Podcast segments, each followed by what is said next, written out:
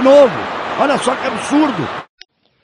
Com vocês, depois do beijo.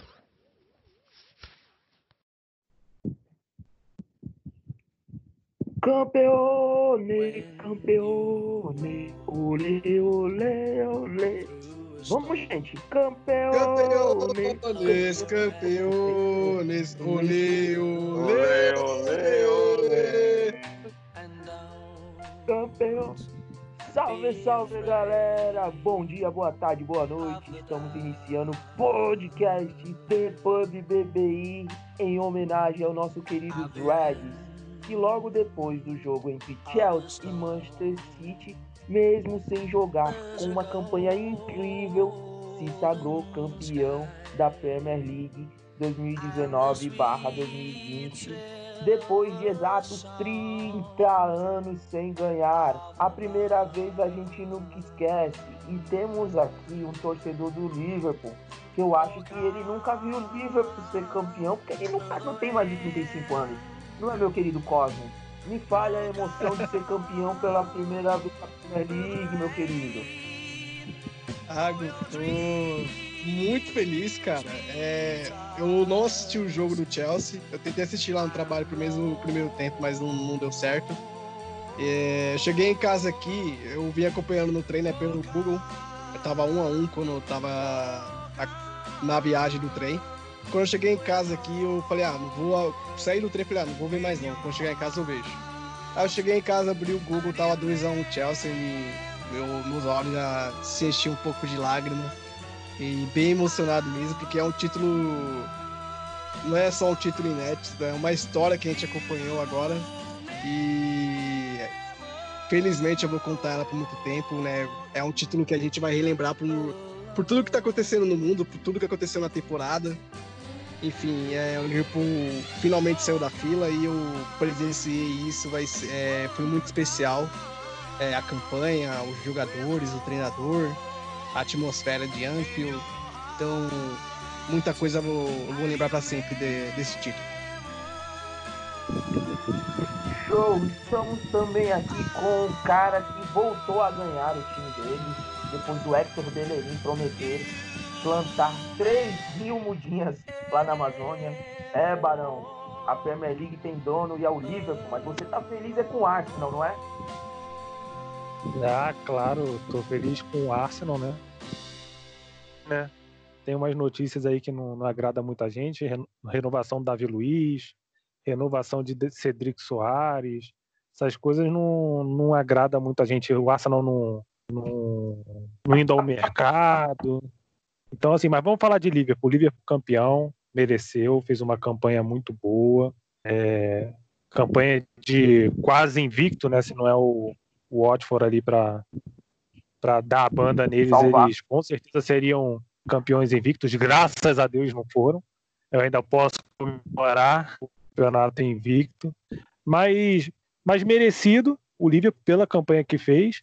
Mas eu acho que na próxima temporada vai ser bem disputada a Premier League, porque nós vimos é, o quanto o City caiu de rendimento da última temporada, quando foi campeão, para essa agora, e quanto o Liverpool vem caindo de rendimento é, depois do Mundial de Clube. Um pouco antes do Mundial de Clube já vinha jogando mal, mas vinha vencendo, entendeu? E antes da pandemia vinha jogando mal, até por isso perdeu para o Watford de, de 3 a 0 num jogo que não viu a bola mas nos últimos jogos voltou a jogar bem, entendeu? Então, assim, eu acho que, que essas oscilações, tanto de Manchester City, Liverpool, ver um Manchester United crescendo, um Chelsea crescendo, contratando, vai vai ter briga aí nessa, nessa Premier League 21-22, hein? Na verdade, 21, né? 2021 vai, vai ser boa a briga aí, hein? Promete, promete. Também estamos aqui com o amazonense, o Manauara, Vamos ver como ele vai falar que é para ser chamado. O nosso querido Alex. E aí, Alex? Enfim, o Liverpool campeão. Cara, já estava na, na hora, sendo bem sincero. Eu, eu tenho 20 anos, então eu nunca vi. 22, aliás, 22. Eu nunca vi um título do Liverpool, uma Premier League do Liverpool. E E ter acontecido dessa maneira é, é certamente muito Liverpool de se conquistar. O Liverpool conquistou a Premier League da forma mais Liverpool possível. Em 2005 conquistou a Champions League de uma forma muito Liverpool e nessa, e nessa Premier League conquistou novamente de uma forma muito Liverpool. Parecia até que o time estava tava, tava completamente zicado, fizeram alguma, alguma coisa que nem fizeram com o Racing lá na Argentina. É, enfim, o Liverpool é campeão com todos os méritos, com um elenco que foi cuidadosamente planejado, um elenco qualificado, um, um, um projeto que foi pensado a longo prazo, que foi muito bem planejado. Desde o início, o negócio já estava se desenhando e a temporada passada tinha sido um grande recado. Toda dinastia tem esse começo, toda dinastia tem um fim. E agora começou a dinastia do Liverpool. Pois é, os nossos queridos Reds, como vocês mesmos pontuaram, foram 30 anos de espera. Eu acredito que nem o Barão, talvez seja o mais velho aqui um pouquinho, tá beirando aos 30. Também nunca viu, só viu o Liverpool ganhar é, Champions League. Eu tô com 25 também, nunca tinha ouvido falar, a gente só tinha ouvido falar da história. A gente tinha ouvido falar de todos os feitos. E nesses 30 anos, é, viram, viram clubes como o Blackburn, viram clubes como o Leicester, viram o surgimento do Manchester United, porque o Manchester United era um time antes da Premier League e hoje em dia é considerado um dos grandes, graças de 2090 para cá. Mas vamos falar de Liverpool. E, gente, é, me perdoem aqui o, o esquema aqui que eu vou fazer, mas iremos falar aqui de posição por posição. Vamos falar dos 11 titulares, mais o técnico. É, vamos falar de importância de cada um no elenco e nesse título. E vamos começar pelo goleiro, né? Porque todo grande time precisa de um goleiro. E foi fundamental o nosso querido Alisson nessa temporada. É, é, ele menos jogos possíveis, ele é o cara que mais tem clean sheets. A gente percebe que o time do Liverpool com, com ele é um e sem ele é outro. Mas bem, eu estou aqui para apresentar e eu vou começar aqui com o nosso querido Cosmo. Cosmo, fale para mim qual a importância do Alisson para este título do Liverpool nesta temporada. Ah, enorme, né? Como a gente já falou no podcast passado, né? O Liverpool sem o Alisson é um vira uma incógnita. Você viu uma interrogação no gol, né? Não diminuindo o Adrian, mas você sabe que uma hora sem o Alisson ali, uma coisa pode acontecer, né? Uma entregada pode acontecer, como aconteceu na Champions League. E como aconteceu com o Karius, como aconteceu com o Mingolei algumas vezes, e com o Alisson não, não, tem essa. Ele pode ter falhado uma, duas vezes, algumas vezes é, dando algum gol, mas no final acabou não sendo tão prejudicial para o Liverpool, né? E desde quando o Alisson chegou, cara, você vê que o Liverpool tem uma segurança maior na defesa. Muitas pessoas atribuem né, o sucesso da defesa ao Van Dijk, mas a gente não pode olhar mais desse jeito, né? A gente podia olhar é, ao sucesso da defesa, pelo menos uma zaga bem postada, óbvio que passava pelo Van Dijk, mas depois que chegou o Alisson, o Alisson orquestra essa defesa, ele deixa a defesa harmônica. E tanto é que o Barão já falou em alguns podcasts passados é, que o que o Alisson ele sempre está bem posicionado. Você não vai ver o Alisson fazer dando uma grande ponte, fazendo uma defesaça assim do nada, que a bola tá bem longe dele, ele, alcança. Ele não é, ele não faz tantas defesas assim, porque ele tá sempre bem posicionado. Quando o atacante está chutando a bola, ele já está prevendo onde a bola pode chegar, ele já está bem posicionado para defender ela. É só olhar no jogo da Copa América, no jogo contra a Argentina. No jogo da Champions League, ele tomou um gol de falta para o Messi na mesma posição, praticamente no jogo na Copa América, a, a, falta foi quase na mesma posição e ele já estava bem posicionado porque ele sabia que o Messi ia chutar ali. Ele aprendeu com o erro dele, fez a defesa muito, muito fácil e mostra né, como ele é inteligente, né? sabendo se posicionar. Então, o Alisson ali, para mim, é o, a principal engrenagem que faz o time é, sair com qualidade da, da defesa ao ataque. E claro que muito desse título, né, muito desse título da Premier League, apesar de ter começado sem ele, né, começamos, se machucou no primeiro jogo contra o Norwich. É, é evidente que o, sem o Alisson, o Liverpool é, é um time diferente. Barão,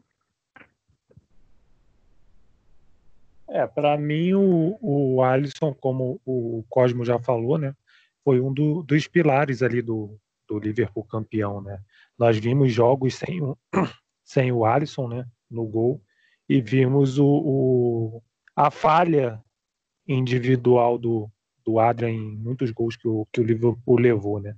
É, eu já falei aqui em outros podcasts que eu não confiava no Alisson, não confiava no Alisson, não achava ele um goleiro seguro, mas na a última temporada dele na Roma e essa, essas temporadas que ele vem, depois que ele chegou no Liverpool, o, o Alisson ele cresceu bastante, bastante mesmo, e, e se tornou um, um, goleiro seguro, né? Coisa que ele não era um tempo atrás, entendeu? Então, assim, é, a minha opinião é que o, o Alisson cresceu muito como profissional, ele sabe se posicionar, entendeu?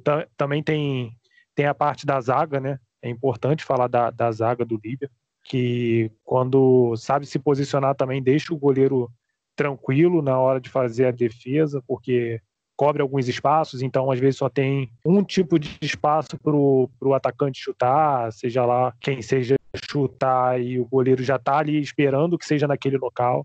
Mas o, o Alisson foi um do, dos pilares do Liverpool, com certeza, para ganhar esse título aí. Pode botar uma porcentagem grande aí na, na conta do Alisson desse título aí. Cosmo, ou Cosmo não, Alex? Então, o Alisson foi a cereja no bolo.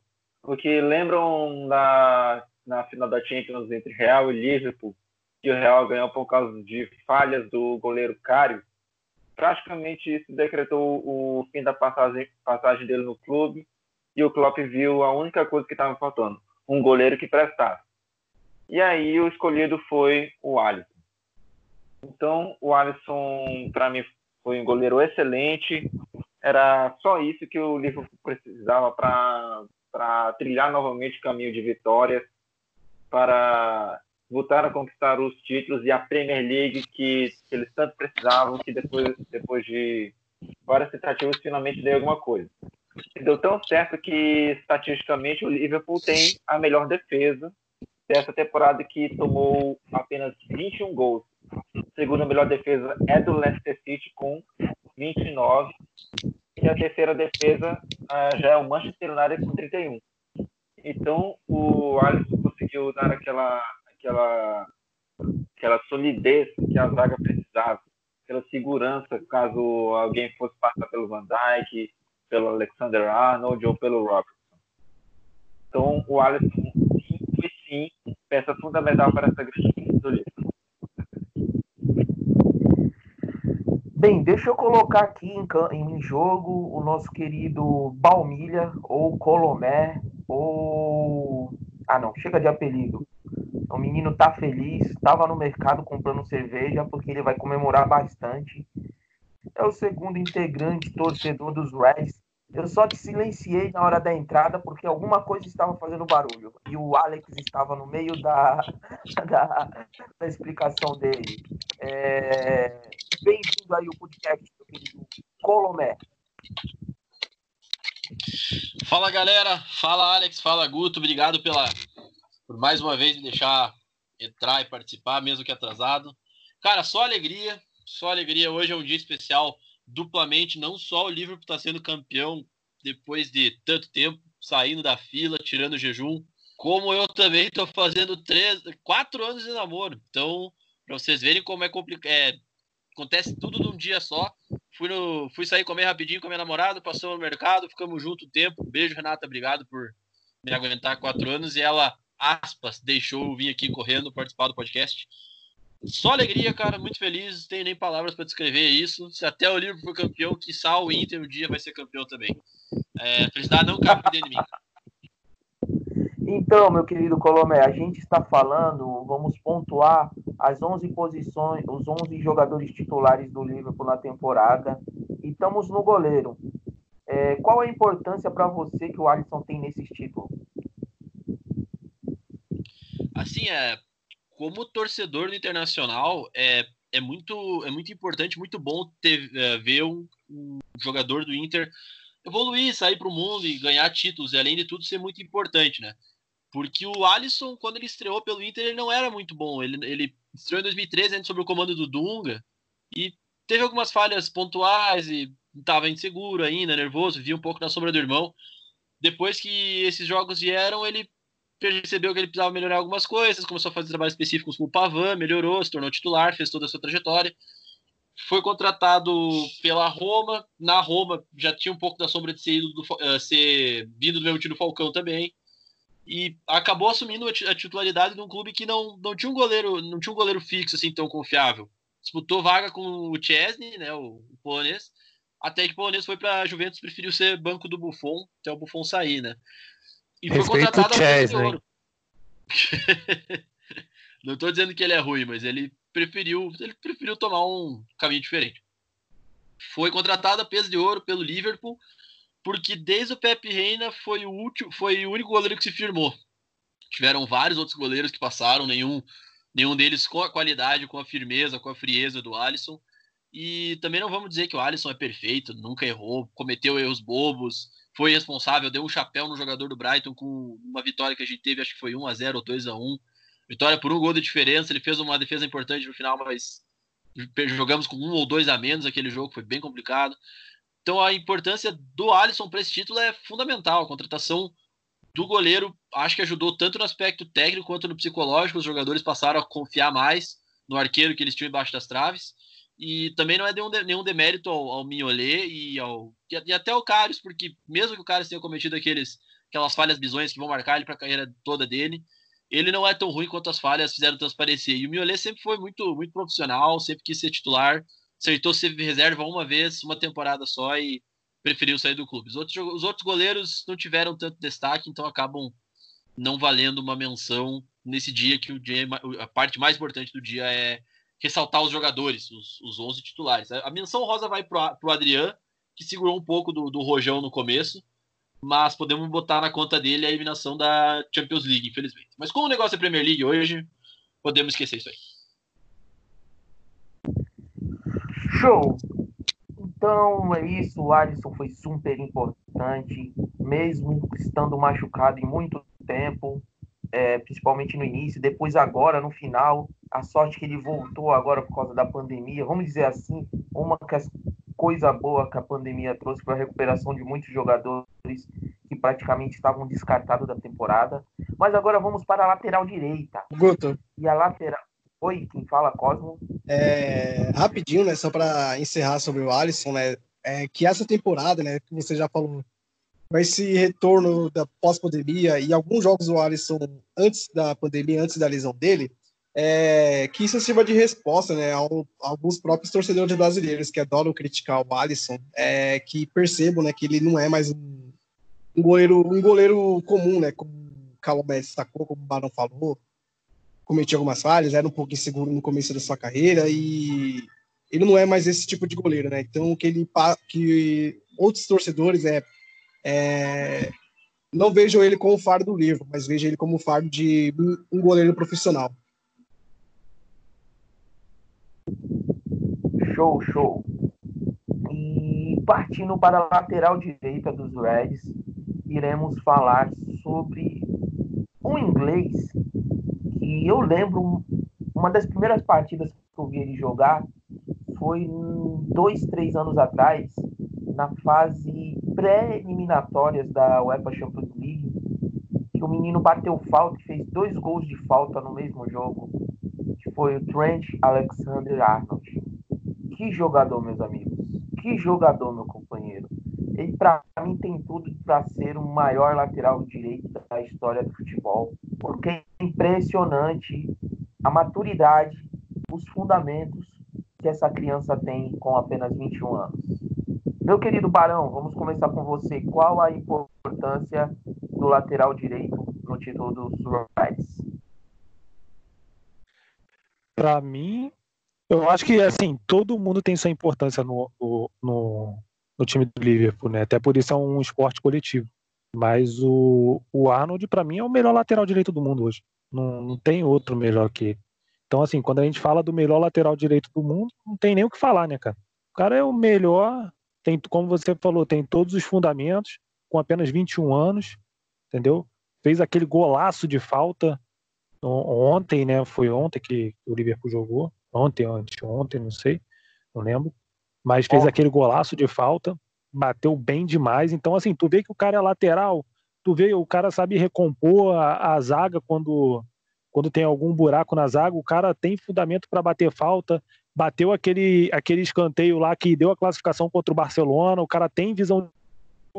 Então, assim, não tem nem o que falar do cara. Eu, eu, eu até falei no, no nosso grupo lá do bate-bola inglês que a gente tem no, no WhatsApp.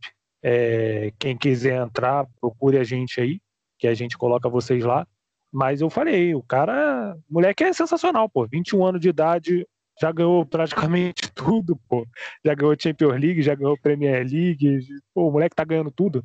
Então, assim, o moleque é sensacional. 21 anos de idade, melhor, para mim, melhor lateral direito do mundo. Com certeza, sem medo de falar.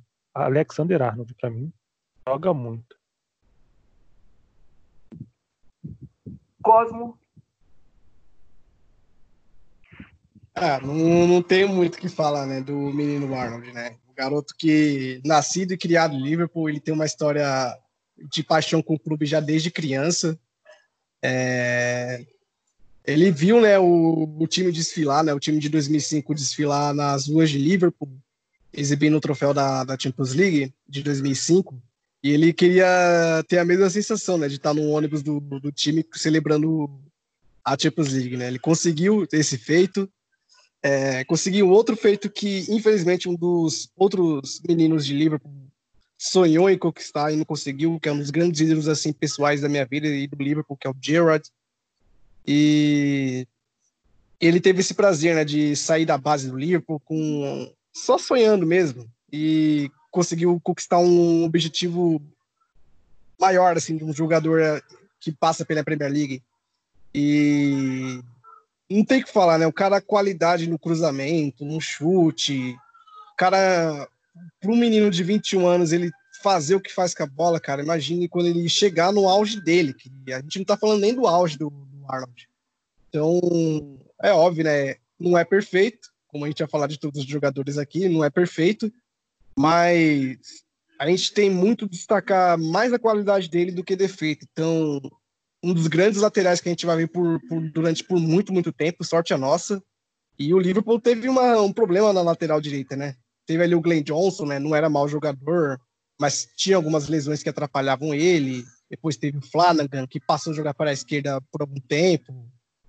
É, enfim, teve o Klein, que também se machuca bastante. Aí vem um menino da base mesmo, franzino na época e aos poucos foi mostrando sua qualidade, mostrando que é um, um jogador espetacular, né, que merece o que está acontecendo na carreira dele, na carreira dele. Então a gente vai, a gente está acompanhando um, talvez, né, um dos maiores laterais de todos os tempos do Liverpool, quem sabe, né? Alex, então eu assino embaixo de todo mundo que falou. O, Alex, o Trent Alexander-Arnold é um dos melhores laterais direitos de, que a gente tem no momento, se não melhor. É um cara bastante completo. O cara faz de tudo, faz cruzamentos, assistências, cobra bons escanteios, cobra falta. É, é um jogador muito completo. E é interessante ver, ver toda a evolução que ele passou desde as categorias de base do próprio Liverpool até ser, ser o titular agora nesse momento. É um cara completamente concretizado ali na seleção inglesa. Dali, dali ninguém tira. E eu acho que eu acho que ele já tem praticamente concretizado seu lugar no Hall da Fama do Liverpool. Colomé. Destacar melhor os, os números dele nessa temporada, ainda que a temporada esteja, esteja inconclusa, faltam, faltam praticamente seis jogos. É, é o líder de assistências, o Liverpool, 14, 14 assistências em todas as competições, é, contando Champions League, Premier League, as duas, as duas Copas ele não jogou. É, a, a Community Shield também, que teve, teve, teve jogo. É, Copa do Mundo de Clubes e, e, a outra que foi a Supercopa da UEFA. Também teve três gols, é, acho que foi dois de falta. E a evolução dele foi muito grande também, porque o primeiro jogo que ele jogou foi em 2016. Como, como profissional, ele jogou uma, um jogo de, de Copa da Liga contra o Tottenham. Tomou um cartão amarelo, ainda saiu, mas botaram ele na seleção da rodada. Mesmo mesma temporada ainda jogaria contra o Leeds, deu a primeira assistência da carreira. Foi uma assistência para o Divock Origi, 2 a 0 para o Liverpool se não me engano, foi aquele jogo que o Ben Woodburn fez, o, fez, o gol, fez um gol e se tornou o jogador mais jovem do Liverpool a marcar um gol. E desde então, cara, ele só subiu. Foi a, foi a Copa do Mundo, tem várias convocações, já tem nove, nove jogos pela Inglaterra, um gol. Acho que agora o caminho para ele é continuar empilhando títulos, se ele, se ele assim desejar, potencial para isso ele tem, e também começar a jogar com mais regularidade pela Inglaterra mesmo, assumir a lateral direita, já que e a lateral direita da Inglaterra é uma posição bem forte. Tem Kyle Walker, tem Kieran Trippier, que mesmo que tenha ido para o Atlético de Madrid, ainda é um bom lateral. Então tem bastante coisa, bastante água para rolar. Um jogador de 21 anos. Podemos estar realmente diante de um, de um possível futuro melhor da história. Potencial para isso ele tem, é um excelente jogador. Tá, já quebrou o recorde da, da carreira dele, quatro anos, é, foi a 42 segunda partida dele ontem tem sete gols na carreira toda e 127 jogos no total pelo Liverpool. É o começo de uma bela história. Podemos, vamos poder dizer que a gente viu o Alexander Arnold começar a jogar, poder contar isso para nossos filhos. Bom, esse foi o menino Arnold. É, agora. Só para encerrar, é... só para encerrar do Arnold, rapidinho. É, a gente já tá vendo. Rapidinho, rapidinho, que eu esqueci de falar. É, que temporada passada, né, o Arnold foi líder de assistências, né, ele ficou até no livro dos recordes como o defensor que mais deu assistências no, na Premier League. E dessa temporada ele deixou para trás qualquer companheiro do próprio time, né, que a temporada passada ele e o Robertson distribuíram assistência, e essa temporada ele assumiu esse papel como garçom da equipe. Beleza, beleza. É, brincadeiras à parte, Agora eu acho que talvez é a hora que a gente mais vai crucificar o Liverpool. E vamos falar de um zagueiro, mas eu coloquei três zagueiros para uma só posição. Porque eles se intercalaram a titularidade no passar das rodadas. Que é o Lovren, o Matip e o Joe Gomes. É, eu coloquei os três, vamos dizer, num só pacote, porque eu acho que talvez seja a posição que o Liverpool mais necessite de um companheiro à altura do Van Dijk. Mas, Barão, é, a minha a pergunta vai ser diferente dessa vez para vocês. É, por acaso, esses três, eles têm méritos nessa conquista? Barão. Ah, mérito sempre tem, né, cara? Entrou em campo, ajudou a vencer partida, tem mérito, entendeu? Mas foi aquilo que você falou. Precisa de um cara ali à altura do Van Dijk. Se fala em Colibali, se fala em Upamecano, entendeu? Claro, são jogadores que se chegar, vai ser difícil ali passar pela defesa do o, acho que o Alisson pode até sair do gol, entendeu? Porque se chegar vai ser difícil passar, hein?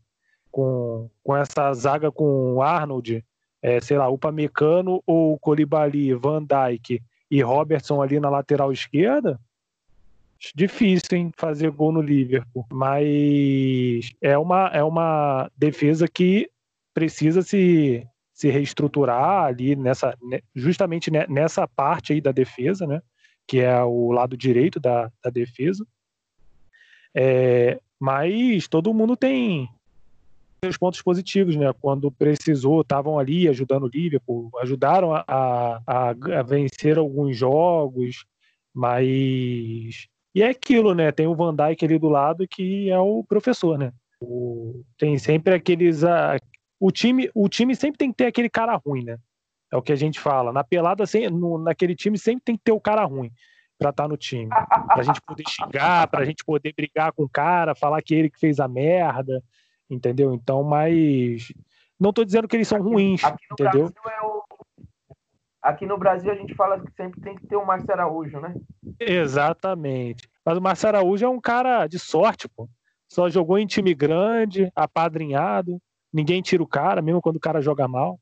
Mas, mas enfim, eu acho que eles não são jogador, jogadores ruins. Eu acho que eles são jogadores medianos, entendeu? E para o Liverpool bastou um jogador mediano ali para ganhar o título, já que tinha, tinha uma zaga totalmente segura ali. Eles não precisavam fazer mu muita coisa para deixar a defesa bem sólida, entendeu?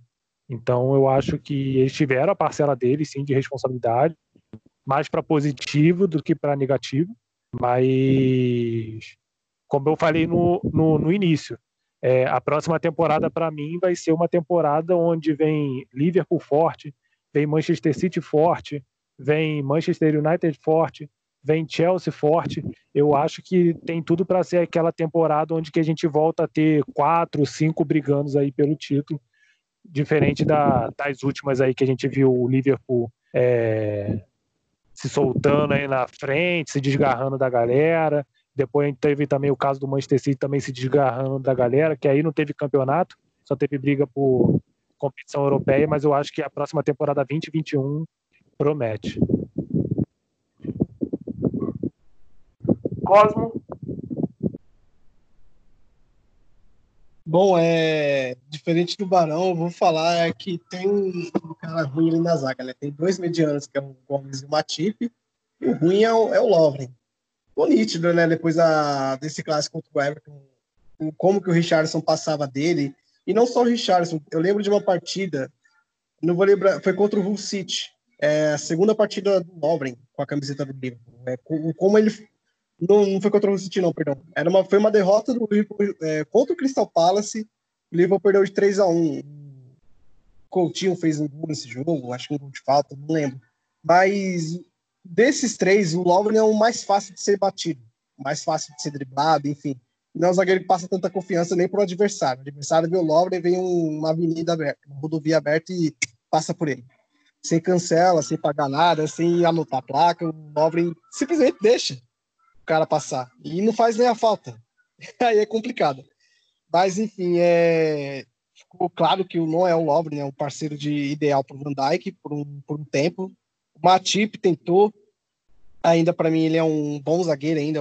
apesar de ser mediano, eu acho ele um cara bom ainda para se manter titular ah, em alguns jogos. É, mas se machuca bastante. E o Gomes, do lado do, do Van Dijk, se transformou num bom zagueiro. Ele era um zagueiro ridículo, né? Apesar de ser jovem. É, não esperava muito do Joe Gomes, eu esperava que o Liverpool ia emprestar ele, comprou na época do Brandon Rodgers ainda, a última temporada do Brandon Rodgers, foi lá e comprou o Joe Gomes do Charlton. E eu achava que ele ia ser emprestado, seria aquele jogador jovem que o Liverpool traz, mas empresta, empresta, empresta e não, e não ia ficar no elenco. Só que se provou ao contrário do valor dele, ao lado do Van Dijk ele empilhou e fez várias boas partidas. É, o problema é quando ele se machuca também fica bastante tempo fora. No começo dele do Liverpool ficou muito tempo fora por conta de lesões. Mas hoje é um zagueiro assim um pouco mais confiável do que no, no seu início. E, e é uma incógnita mesmo, né? A zaga do Liverpool ainda é um parceiro do Van Dijk. Será que dá para manter o Matip e o Joe Gomes? O Lovren provavelmente não fica para a próxima temporada. Mas dizer que eu estou satisfeito com a zaga do Liverpool por enquanto, eu creio que sim. Eu acho que dá para manter ainda Matip e Joe Gomes por um tempo e esperar que eles evoluam, né, ao lado do Van Dijk e dos seus companheiros de time para que o Liverpool se torne mais seguro defensivamente, caso não, não compre um outro zagueiro, mas com mais gabarito, enfim, para formar uma dupla de zaga de, vamos dizer, mais respeito mais para outras pessoas que não gostam, que não aprovam e o Joey Gomes. Alex? Então, é, Matip, Joe Gomes, Klein, todos eles têm, têm seus méritos dentro da, dentro da conquista do Liverpool, afinal estava em campo. E se não tivessem o cacife para ganhar a Premier League, era muito fácil ganhar deles. Era só sobrecarregar o Van Dijk, é, ir para cima do outro zagueiro e pronto, você fazer seus gols e vencer o Liverpool. Claro que não foi assim. Eles tinham, eles tinham um certo nível, eles tinham competência para segurar a barra, para segurar a barra, para receber bem os comandos do xerife Van Dijk.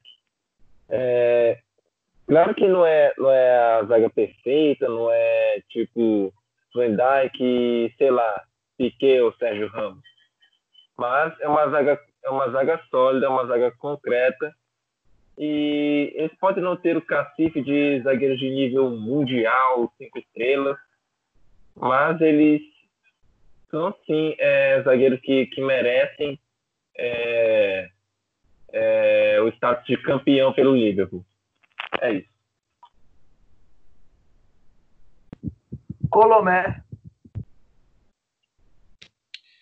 É, eu acho interessante destacar como é a formação desse trio de zagueiros, mesmo que só dois jogassem, é, a, a, solidificação deles no elenco se deu há muito tempo. O mais velho deles no Liverpool é o Lovren. Lovren chegou em 2014, logo depois a, aquela campanha malfadada do, do vice, quando o Gerrard escorregou.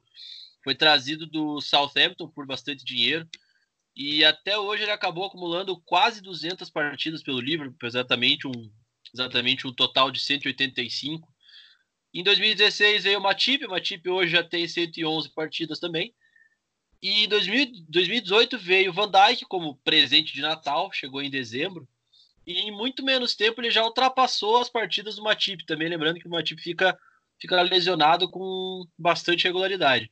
O Joe Gomes ainda veio logo depois do Lovren, né, naquela temporada ainda que seria a última do Brandon Rodgers. 102 partidas desde 2015, também muitas lesões. E um pouco, um pouco verde ainda, um pouco imaturo no começo. Jogou algumas vezes de lateral e começou a aprender, aprender o jogo pouco mais no, no ferro e fogo, cometeu erros bobos e foi bastante criticado por muita gente. Eu acho que o segredo dessa zaga foi realmente ter um, um, cara muito sólido, que no caso é o Van Dijk, e rotacionar companheiros de zaga com ele. E no caso, em tese, o melhor companheiro para a solidez da, da, da, da, defesa é o Matip. Mas para saída de jogo, o melhor companheiro é o Joe Gomes. Até porque o Joe Gomes melhorou essa temporada, é um jogador mais veloz, acerta mais os botes, tem várias estatísticas positivas dele todos eles têm, têm méritos. O Lovren jogou 14 partidas na, na temporada toda, 10 da Premier League ele foi titular, 9 da Premier League ele foi titular, uma ele entrou, uma ele entrou depois.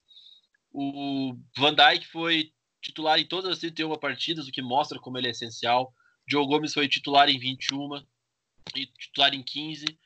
O e o, o Matip ele foi titular, na verdade, aqui pelo que consta os números, em oito partidas somente, que que acaba mostrando como ele jogou pouco e quem teve que assumir essa essa bronca, pelo menos nessa Premier League, foi o Joe Gomes. Mas dos, dos quatro, assim, eu diria que tem, tem bastante mérito pelo trabalho a longo prazo. E diria que, infelizmente, quem tem mais condições de sair é o Lovren, pelo longo tempo de contrato e porque provavelmente ele deseja ser titular. E agora nós vamos falar do gigante holandês, da muralha holandesa, do considerado melhor zagueiro do mundo, que faz, junto com, com o Alisson, ser esse pilar essencial para o Liverpool, ser essa máquina que é hoje, que é o nosso querido Van Dijk. Barão, Barão, Barão, Barão. E o Van Dijk, qual a porcentagem dele, hein, de importância neste título da Premier League? É, outro cara muito importante ali na, na defesa, né? Eu acho que a parte mais importante do, do, do Liverpool na, na campanha do título foi a defesa. Por mais que tenha um, um ataque muito forte, ali um trio de ataque muito forte, eu acho que a defesa foi, foi primordial para o Liverpool. Confesso que quando o Van Dijk foi contratado por se eu não me engano, 70 milhões de libras ou euros, não me lembro. Eu achei um absurdo. Eu acho que quem não achou um absurdo, né? O cara vindo do Southampton, por mais que já tinha sido visto por vários times, vários times da própria Inglaterra monitorando o jogador, mas todo mundo falando assim, não, é doido pagar 70 milhões no, no Van Dijk, jogador da base do Liverpool. Então, é, base do Liverpool, porque o Liverpool compra muito jogador de Southampton. Agora tá mudando a base, né? Tá indo lá pro Leipzig agora pegar uma, um pouquinho da, do pessoal lá. Mas é um cara que, que deu uma solidez absurda ali no, no, na zaga do Liverpool, né? Mas também se desse errado, eu acho que muito torcedor do Liverpool ia estar tá arrancando o, o cabelo com a pinça. Então, foi uma jogada muito boa do, do Liverpool trazer o Van Dijk. Eu acho que por mais que ele jogasse muito bem, 70 milhões num zagueiro é uma coisa arriscada, entendeu? Muito arriscada. Ver aí o, o Kepa no, no Chelsea sendo xingado até a última geração dele, o goleiro mais caro do mundo. Então, se desse errado, seria um, um dinheiro muito mal investido. Vide também é, Arsenal com o PP. Mas eu dou, dou uma, uma colher de chá ainda pro PP, que é a primeira temporada dele. Eu costumo falar isso. Eu sempre dou a primeira temporada para o jogador, para o jogador se adaptar.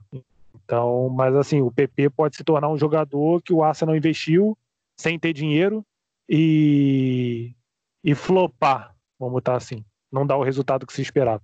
Mas o Van Dijk, diferente de todos desses dois aí que eu falei, deu o resultado uma segurança aí na, na zaga do Liverpool e hoje é com certeza um melhor, um dos melhores zagueiros do mundo aí. E o, deu essa segurança aí pro Liverpool, né? Na zaga. Isso que é importante. Já que, como eu falei, a outra a parte da zaga, o lado do direito da zaga, é bom. Eu acho que é bom. Se tivesse dois bons, se tivesse Lovren e Joey Gomes, Lovren e e o outro lá que eu esqueci o nome. Se revezasse entre eles ali, eu acho que o, talvez o, o Liverpool não ganhasse o título. Entendeu? Mas o Van Dijk deu uma solidificada aí na, na zaga do Liverpool. É, Cosmo? Bom, né, o Van Dijk, né, como o Carlos Médici sacou um pouco tempo atrás, é, foi um presente de Natal, né, do torcedor do Liverpool. E muito antes da chegada do Van Dijk, quando o Klopp comprou o Ainaldo, o Liverpool comprou o Ainaldo, aliás, ele, o Klopp já perguntava para o Ainaldo sobre o Van Dijk, né, que o, já era um desejo antigo do Klopp, Van Dijk já tentou trazer bem no seu início de trabalho, seu primeira, sua primeira temporada completa do Klopp, foi 2016, 2017, que ele chegou ali em 2015, a temporada 2014, 15 é isso, né? Não tô lembrado exatamente. Mas, enfim, é... o Klopp já conhecia o Van Dijk, perfil dentro de campo, zagueiro. Apesar de ter jogado no Southampton na época, bastante pouca, bastante pouca mídia, vamos colocar dessa forma. Mas ele já conhecia o Van Dijk, ele queria comprar o Van Dijk, já sabia que ele atribuiria muito para o sistema defensivo do Liverpool, que era que ficou por muito tempo, né, Guto, bem vulnerável a defesa do Liverpool. Teve, teve aquela campanha lá que o, Liverpool é, perdeu o campeonato inglês ali no escorregão do Gerrard. O Liverpool, aquela temporada, ele marcou 100 gols, um pouco é 101 gols, se não me engano, mas também levou 51 gols. Ou seja, né, para um time que faz, ainda bem que marcou muito gols, muitos gols. Mas levar 51 gols e terminar na segunda colocação no campeonato é um, algo muito negativo a se falar, porque para você estar tá lá em cima, você tem que ter sua defesa sólida. Pelo menos penso eu. Se você quer brigar por, por título, você tem que ter uma, uma zaga boa. O Liverpool tentou ali com Carragher e Colo Touré, não deu certo, depois sacou Lovren, ainda o Touré continuou um pouquinho, aí vem o Joey Gomes, e e sem muito destaque assim na defesa do Liverpool, né? Não era uma coisa sólida. Aí chegou um professor Van Dijk assumiu muita bronca, né? A qualidade dele já ficou de cara na, desde essa primeira partida, o quanto que ele consertou a defesa do Liverpool, o quanto que alguns jogadores melhoram ao lado dele, melhoraram, que é o caso do Lovren, é, Matip e Gomes. É, e muita gente briga né, até hoje, né? Qual é o melhor zagueiro do mundo? É Sérgio Ramos ou Van Dijk, né? Eu acho que a gente não deve comparar um ao outro. A gente tem que só observar o, o quanto eles são zagueiros é, geniais e preciosos até pra gente, né? Que acompanha a trajetória deles. Van Dijk já é um, já pode estar no hall da fama do Liverpool sem dúvida, um grande zagueiro, terceiro capitão do time. É, assumidamente ele fala que quer construir uma história de, de, vários títulos com o Liverpool, então eu espero ansiosamente que essa história, eu acompanhe essa história do Van Dijk e vários títulos do Liverpool.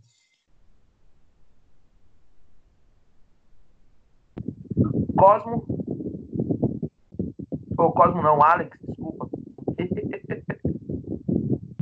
Sem problema. Então, o Van Dijk era tipo. Se o, se o Alisson era cereja do bolo, o Van Dijk era tipo acabamento. O negócio para botar a, colocar o bolo, o bolo na forma exata. Então, como o Cosmo disse, não tem time campeão se não tem uma zaga solidificada. É, o que não falta são, são exemplos de times que eram muito bons no meio-campo, no ataque, mas não conseguiam nada porque a zaga era uma porcaria. Aí Van Dijk chegou e, e, e, mudou completamente o cenário que, que o Liverpool tinha. Uma defesa que, que lançava muitos gols, agora já, já se controlou melhor. O, o Van Dijk, para mim, uh, é, para mim, ele é, ele é o melhor zagueiro que a gente tem atualmente. Van Dijk é o melhor zagueiro. É, podendo, podendo comparar a, a outros de elite. Então, é, Van Dijk, para mim, é, é, é, excelente. É o cara que comanda as zagas, comanda. Sabe coordenar muito bem, não importa com quem que esteja ao lado dele. O Liverpool vai conseguir se, se, se, se manter e se defender bem. E é isso.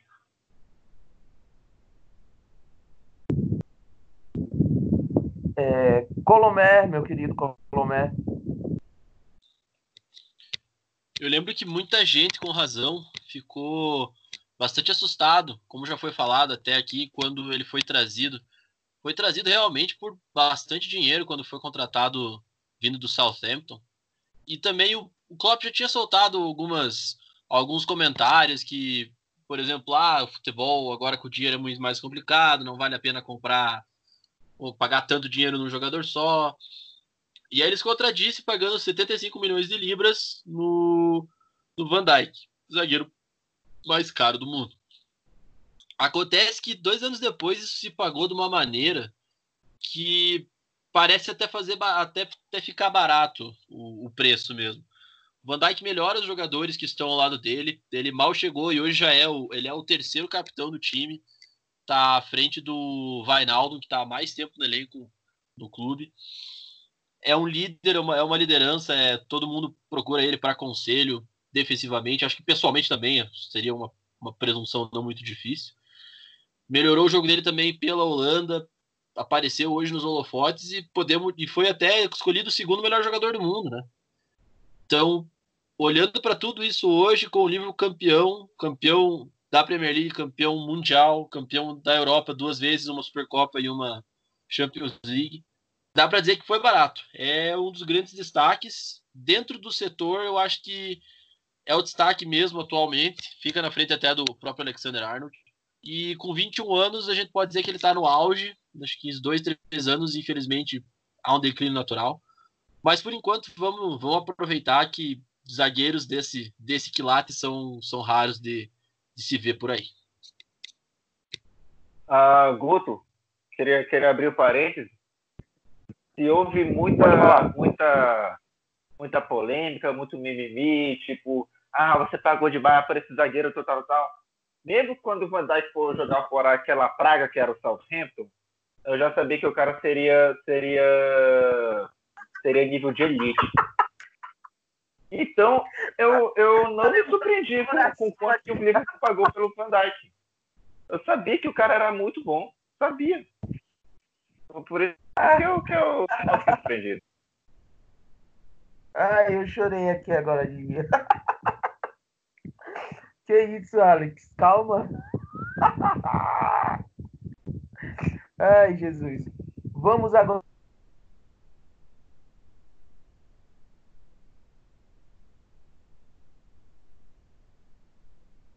Brasileiros. Opa, desculpa, estão me ouvindo, gente? É, cortou um pouco. Não É, entendi isso aí. Deu uma caída aqui, mas voltamos aqui rápido, brevemente. Vamos falar agora do inglesinho de merda, como diz o nosso querido comentarista do Brasil, que na verdade é escocês e é um raio. O cara é um fenômeno, joga demais. É, como eu falei, o time foi montado um, um por um, foi buscar o Klopp, foi atrás de jogador e foi lá no Hull City e trouxe esse carinha. Meu querido Barão, Andrew Robertson, o que você tem para falar dele?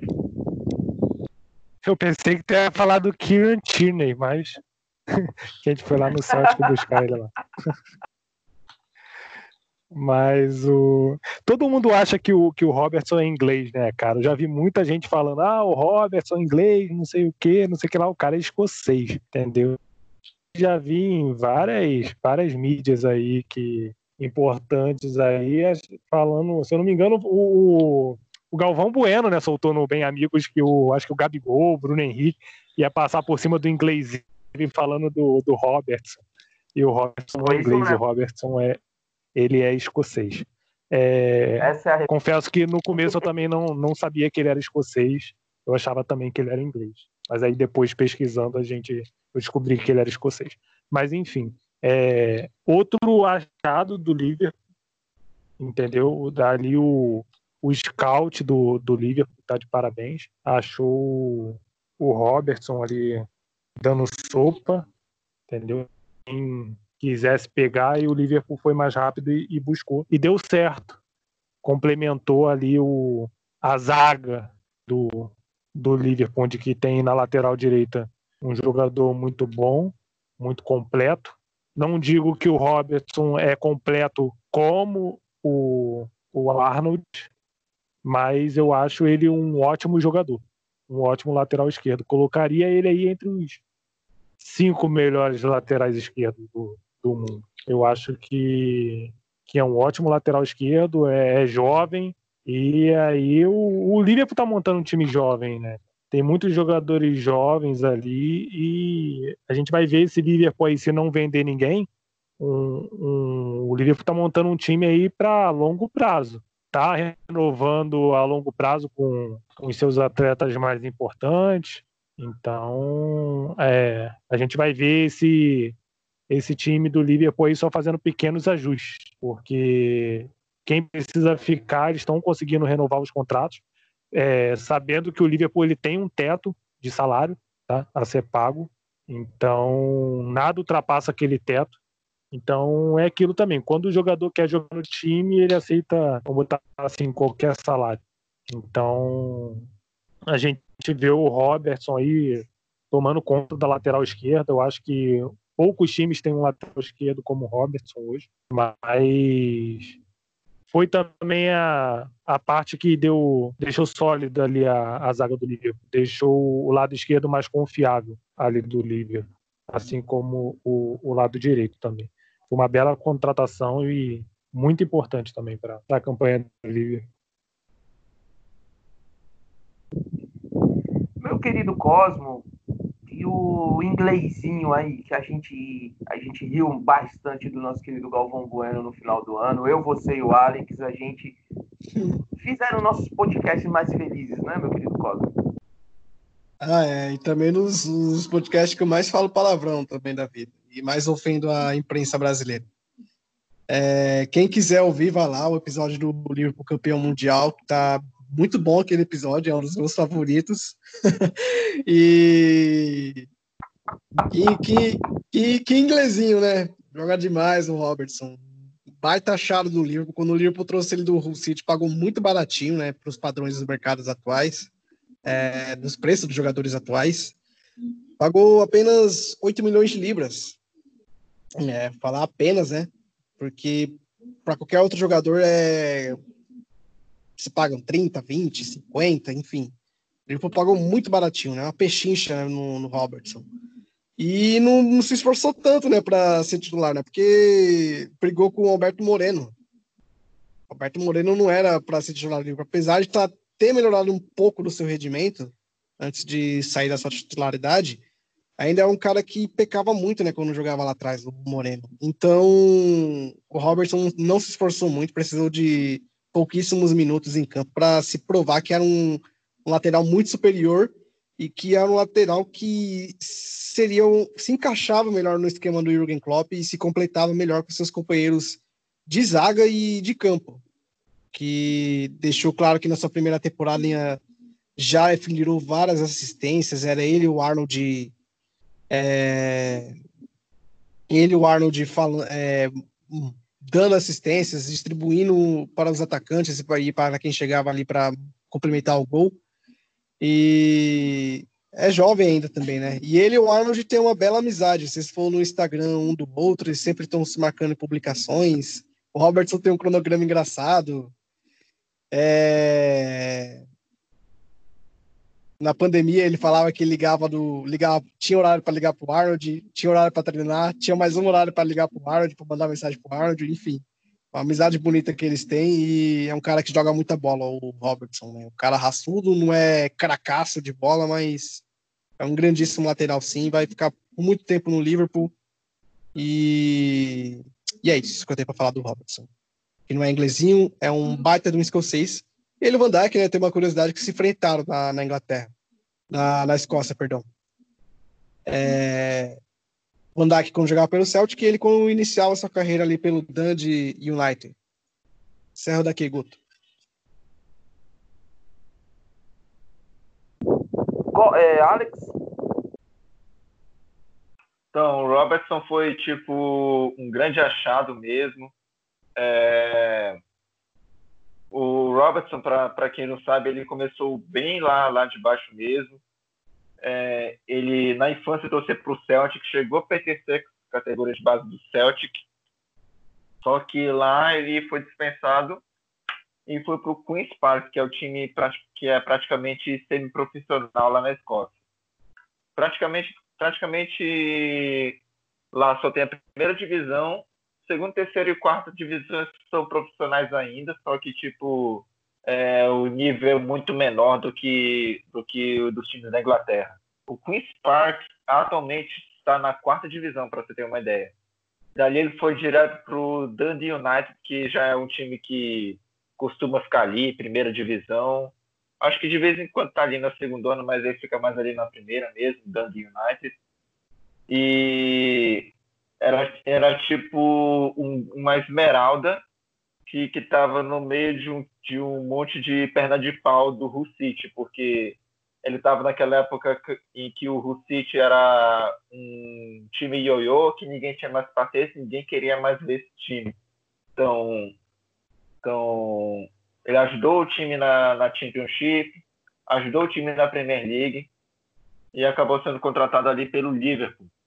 Como, como o Cosmo disse, 8 milhões é, é, é uma pichincha e veio para auxiliar para disputar contra o Alberto Moreno e com a lesão do Alberto Moreno ele acabou ganhando mais espaço e se firmou ali. Então, Robertson é, é um dos melhores jogadores, jogadores escoceses que temos. Ele nasceu em Glasgow, um dos melhores jogadores escoceses que nós temos. E Fica a dica que se vocês quiserem bater os seus oponentes, vocês têm que conhecer pelo menos de quem você está falando, né, Gavão Bueno? E não cometer erros assim, assim, de iniciante que ele fez, chamando o cara logo de inglês ali. Ai, a gente se divertiu nesse dia, velho. Foi muito da hora. Mas foi, foi da hora, foi da hora, foi da hora. Foi, foi, foi demais. É, meu querido Colomé, e você, tem pra falar sobre esse inglesinho? Opa, escocês. O- Os comentários são mais pontuais mesmo, pelo que pelo que foi falado já, o Robertson foi um, é um dos caras mais batalhadores desse elenco, tava para começar a universidade, foi foi chamado para jogar profissionalmente pelo Queen's Park na quarta divisão. Acabou jogando 40 partidas na temporada, começou a pegar gosto pela coisa, foi contratado pelo Dundee. Depois o Dundee pagou 2 milhões e pouco de libras para o, o, o Hull City pagou 2 milhões e 2 milhões de libras para o Dundee. Acabou sendo contratado, jogou, jogou bastante tempo no Hull City, saiu depois que o clube caiu e foi contratado bem baratinho para jogar pelo Liverpool. Se identificou com o clube, é, assumiu a, a lateral de maneira absurda depois que o Alberto Moreno se, se lesionou e acabou sendo reserva imediato. Graças a Deus assumiu a lateral, porque o Alberto Moreno, infelizmente, não tem condição. É melhor que jogue como meia, meia aberto do que joga, jogue como lateral. Hoje o Robertson é o capitão da Escócia e é um jogador muito bem respeitado na, na Escócia e falo muito bem dele porque as pessoas, os escoceses são muito, muito nacionalistas, gostam bastante dos, dos seus correligionários, dos seus compatriotas e ele, ele continua fazendo doações para a região metropolitana de Glasgow, onde ele nasceu, e também porque ele estudou ali perto, foi um menino muito jovem que precisava entregar leite para complementar a renda. Então, o Robertson é muito bem respeitado e reativou um pouco do orgulho que os escoceses tinham com o seu país e também com o Liverpool, apesar da, da seleção da Escócia não estar exatamente tão bem. Mas hoje ele, é- hoje ele é o capitão e muito bem, muito bem apoiado pelos seus, pelos seus, pelo pessoal da Escócia, né, pelos escoceses. E a curiosidade que eu achei, eu achei aqui enquanto estava formando minha opinião, que o último escocês a ganhar um- uma final da Champions League jogando foi o meio-campo Paul Lambert, em 1997, contra a Juventus do Zinedine Zidane. Borussia Dortmund ganhou de 3 a 1 na final da Champions League. E isso faz referência ao, ao Robertson ganhando do quando ganharam do Tottenham em 2019. E o último escocês envolvido a, a, a estar, estar envolvido na final, no caso, foi o Darren Fletcher quando o Manchester United ganhou a Champions em 2008. Então, só para resumir, Andrew Robertson muito respeitado na Escócia e com todos os méritos. É, vocês começaram a falar do Robertson assim, que era teve uma infância pobre, eu me senti aqui no arquivo confidencial do Faustão. Ai, meu Deus. Ah, até eu quase chorei aqui também. É, mano, porra, mano, eu me senti mal, me senti até um escocês, velho. Ai, Vai ter. vai- Daqui a pouco vai ter uns vídeos das celebridades lá da, da Escócia falando um pouco mais da pobre infância do nosso menino Robertson. O, o Colomé já tá providenciando lá com os amigos deles escoceses lá. Vai, vai aparecer os caras chorando, contando história do, do. Robertson, como é que é, infância pobre, o cara andando de Ferrari. Não, mas Ai, antes do, do Robertson ficar em ascensão, o- a, a Escócia só, só tinha que se, orgu- se orgulhar do do whisky e da boa música que eles produzem. Não, queria eu também estar entrando na universidade e ser chamado para jogar num time e depois jogar no Liverpool. Queria eu também. Imagine ele lá assistindo aula de saia. Meu Deus do céu. Não tô aguentando, gente. É, tu usou quando tava na Escócia? Eu esqueci o nome desse bagulho aí. Como é? Tu usou? Então, cara, eu, eu até, até tô deixando vocês pintar e bordar, porque infelizmente o pessoal, o pessoal tem uma concepção muito equivocada do que é, do que é a Escócia. É, é, infelizmente é porque é muito longe, aí fica ruim de ir para lá, então é bem, bem compreensível. Mas o, o kilt, que é o nome da saia, é uma tradição muito, muito raiz lá. E conforme o seu sobrenome tem um, um- um certo jogo de xadrez que é associado à sua família. Então, por exemplo, o Andrew Robertson tem uma kilt. Xadrez é com, a, com o Alex, hein? Xadrez é com o Alex. É, xadrez desenhado, no caso.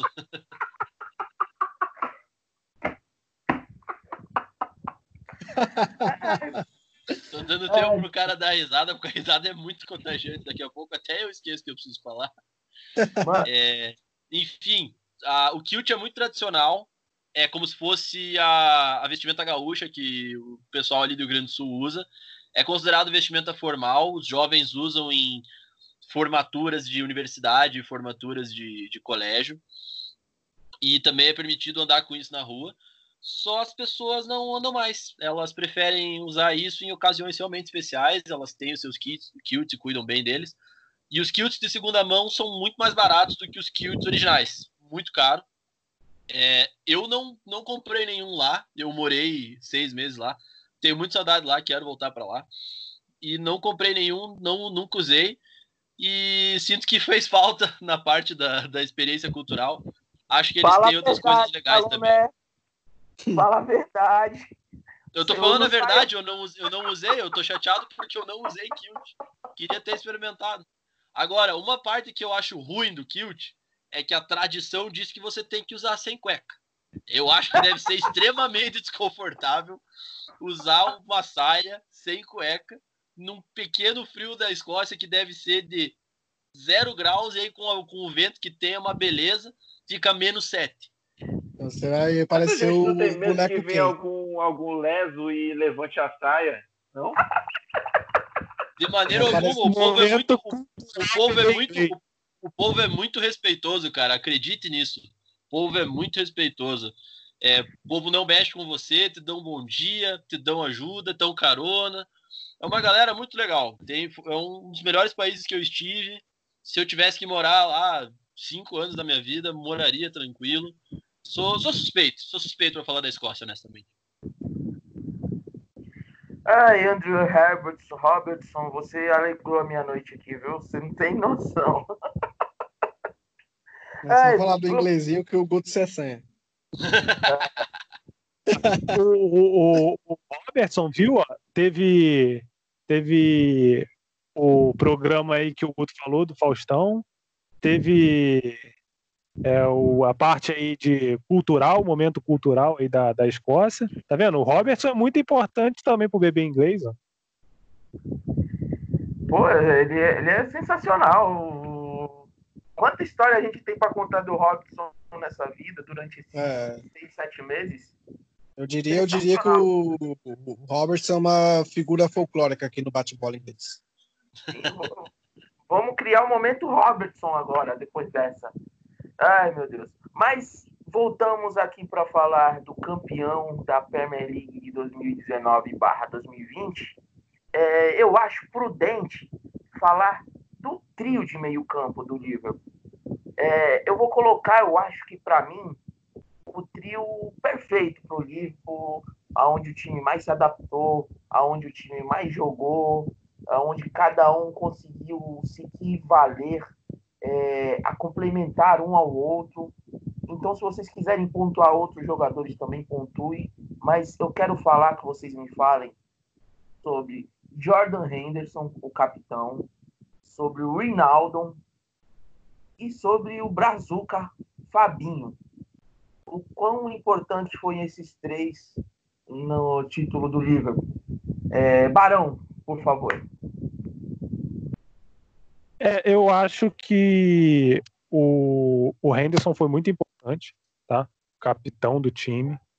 É, voltou a jogar bem, não vinha jogando bem, se machucou nessa temporada, é, mas vinha sendo, vinha sendo um dos destaques do time, tá? O Fabinho foi uma grande surpresa, pelo menos para mim, tá? Não, não esperava, eu acho que eu esperava mais do Keita do que do Fabinho, mas foi um cara que, que chegou e, e deu certo ali no, no, no time, deu liga ali. E o Hinaldo eu acho que foi o complemento, né? Ali do meio de campo. Assim como na zaga tem o jogador mediano, eu particularmente acho o Hinaldo um jogador mediano. Mas com certeza um dos caras do campeonato é o capitão, o Henderson. Eu gosto muito do Henderson, sempre gostei muito do Henderson. Eu fico feliz que ele voltou a jogar bem. Eu acho ele aquele meio-campo clássico né, que eu gosto de ver jogar. E, e deixar claro, né? O Liverpool ele não tem um meia de ligação. Se você pegar, os três são, são volantes. Aí um, aquele mais de contenção, aquele outro segundo que a gente chama de segundo volante, né, que, que sabe sair mais com a bola, que, que chega mais perto ali do, do camisa 10. Mas o, o Liverpool ele não tem um meia de ligação. Ele não tem o 10. Tem, o 10 propriamente dito, ele não tem. Oi. Posso só soltar uma pincelada por causa disso que tu falou? Pode. E o 10, o 10 que o Liverpool tinha resolveu sair porque ele falou que queria ganhar títulos. Um que foi pro Barcelona? É, não vamos falar o nome não, não precisa, né? Eu acho, eu não, não sei se quiser. Não, então. Então hoje o Liverpool ele não tem um camisa 10 definido, entendeu? Então, assim, isso, isso é legal também no esquema tático do Liverpool, porque eles jogam com, com três volantes, é, dois mais de contenção, né? E o Henderson ali, que, que para mim é aquele meio campo clássico, e sabe, tem, tem belo passe, sabe, sabe sair jogando, sabe tocar bem na bola. Então, tu vê que o Liverpool não precisa nem de um camisa 10 para poder ser campeão, né? Da Premier League.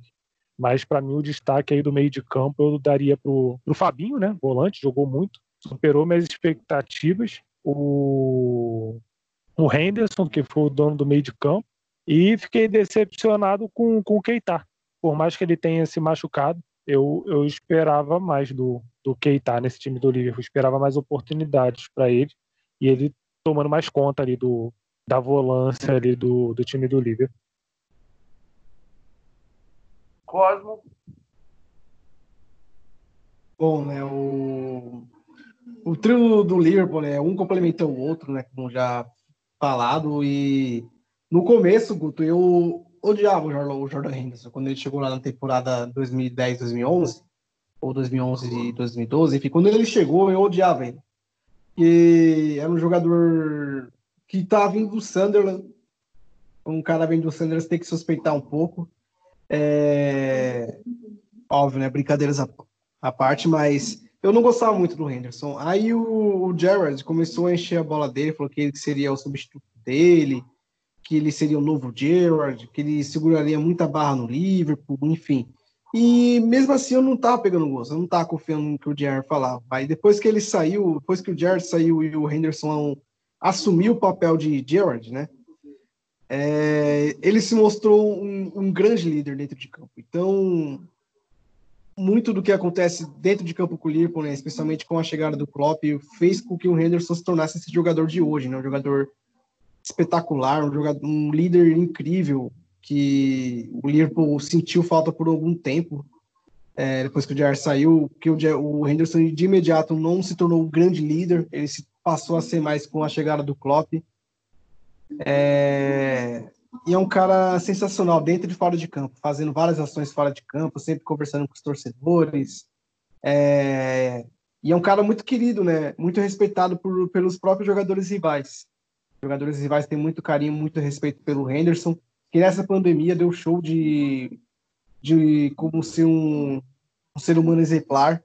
Era um cara que estava preocupado ali com as organizações de Liverpool, chegou a pedir doações para outros jogadores, inclusive para rivais. Os jogadores rivais achavam acharam um gesto dele muito muito assim de um grande líder mesmo. Então, um cara que a gente vai falar por muito tempo é, pela capitania, pela, pelo ser humano que é o Jordan Henderson.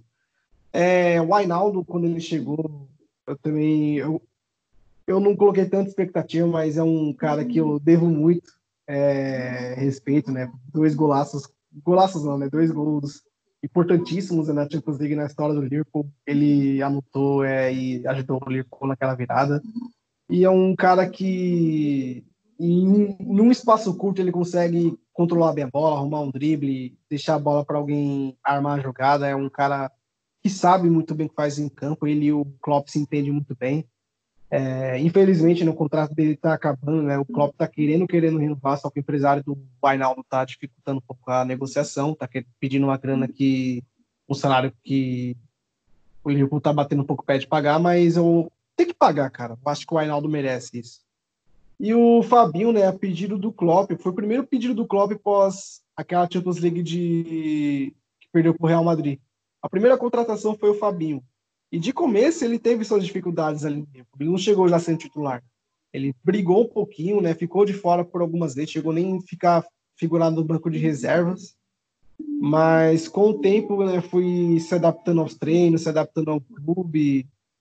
Óbvio, claro, com a ajuda ali dos brasileiros que estavam ali na época, o Firmino, não sei se jogou a jogar Coutinho, acho que não. É, não, não, jogou Coutinho. É, com o tempo, o, ele falou que o auxiliar do Klopp, que fala cinco idiomas, a gente fala, fala pouco dele, óbvio que não tem. O cara é, holofote não chega muito perto dele, mas é um, ele falou que o auxiliar do Klopp, que fala, se fala cinco idiomas, ele fala português. Então ele ajudou muito o Fabinho também a se, se firmar na equipe titular do Liverpool e se firmar no, no elenco. Então o Fabinho se tornou uma peça muito importante para o esquema do Klopp, passe de qualidade e agora está arriscando mais chutes de fora, marcou um gol importante, um gol polêmico contra o Manchester City lá no começo do campeonato e marcou um, um, um golaço ontem é, de fora da área. Então, é um cara que ainda vai acrescentar muito para o meio campo do Liverpool, é um grande lateral e Tite, pelo amor de Deus, é, você fala em renovação, o senhor fala em renovação, o senhor Agenor, é, tem que assistir um pouco mais o campeonato inglês e prestar um pouco mais atenção no Fabinho, porque é um cara que agrega demais no campo do, do Liverpool. Se é um cara que agrega demais para um, um time que é um dos melhores times do mundo e ser reserva da seleção, para mim é o fim da picada. Alex. Então, é, começando pelo Jordan Henderson, que é um exemplo de liderança. Para mim, ele provou sim ser um substituto é, à altura do Steven Gerrard não, não necessariamente questão de futebol, mas, mas mais em questão de, de liderança, de, de comandar, de motivar o pessoal da, da sua equipe. E por, todo, por toda a temporada, por todo, por todo esse tempo que ele está no livro, ele se comportou como um verdadeiro líder, um exemplo de cara a ser seguido dentro, de, dentro da equipe. E indo aqui mais pro, pro, pro James Milner também é, é, um outro exemplo. Ele é o vice-capitão do, do Liverpool. É um cara também que sabe fazer bem as, as ligações dentro da equipe.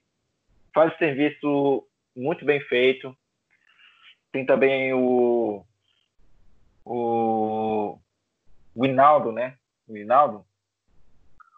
O Winaldo também foi um cara que, se não Sim. me engano, é, me corrijo, mas acho que ele foi contratado em 2018, né? Junto com o Fabinho. Não, não foi uma temporada antes. Contratado em 2017. O, o então, quem exatamente, desculpa? É. Vainaldo. O Vainaldo. O Vainaldo, é, foi contratado fez... na temporada 2016. Ah, então já está um pouco mais tempo mesmo. Erro meu. Enfim, o, agora, agora, agora, o que mais queria falar mesmo era do Fabinho, porque ele, ele dentro daqui do nosso território brasileiro, ele é muito subestimado, muito subestimado.